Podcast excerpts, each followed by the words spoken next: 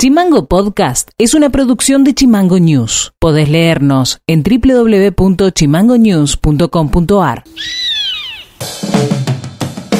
Hola, ¿cómo están? Este es el resumen informativo de este viernes 30 de julio y estas son las tres más de Tierra del Fuego.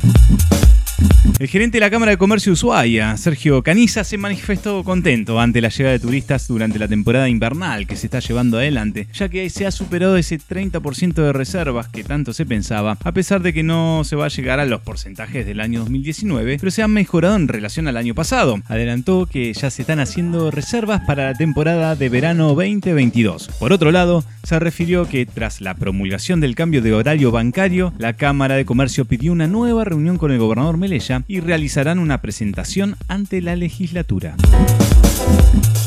Funcionarios provinciales mantuvieron este jueves la primera reunión paritaria con sindicatos con representación en el escalafón húmedo del Estado, con la premisa de analizar la pauta salarial y condiciones laborales para el segundo semestre del año. El ministro de Finanzas Públicas y precandidato a diputados por el Frente de Todos, Guillermo Fernández, expresó al respecto que ha sido un primer encuentro muy positivo en el que analizamos la situación económica del país y la provincia, a la vez que escuchamos las inquietudes de los referentes gremiales de los trabajadores y trabajadoras del escalafón húmedo.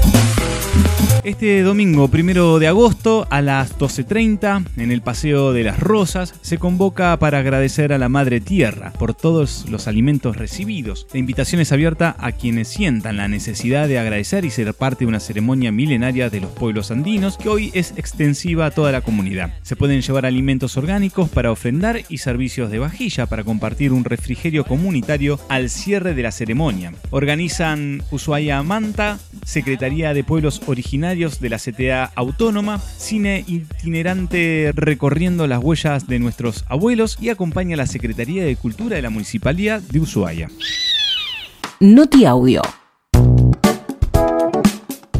El gobernador Gustavo Melella confirmó este viernes que presentó su renuncia a la ministra de Desarrollo Humano de la provincia, Verónica González. La dimisión se produjo por cuestiones personales. Vero renunció, Vero tiene un problema de salud. Hoy es más importante que ella se recupere en su salud que, trabajar en el ministerio.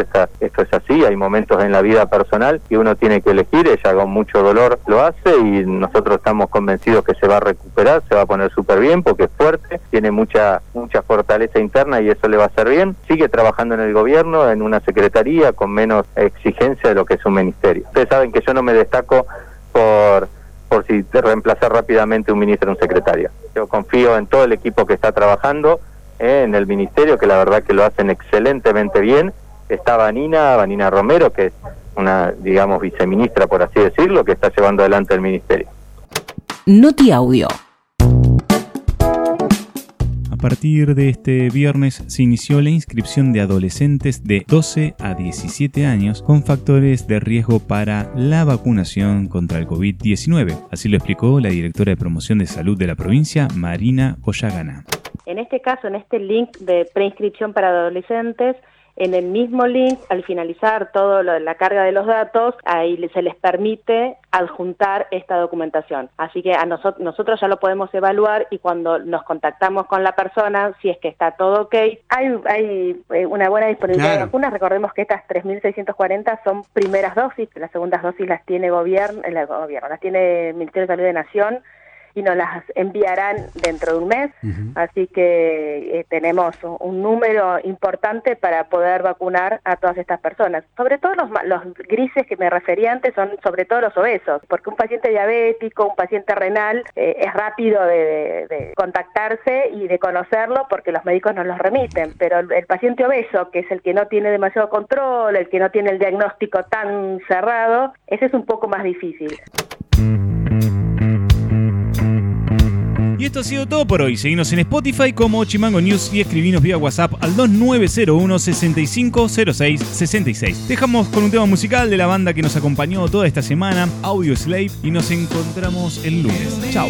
Chimango Podcast. Conducción. Federico García. Diseño y redes sociales. Micaela Orué. Seguinos en Twitter. Seguinos en Facebook como Chimango News. En Instagram como Chimango News OK.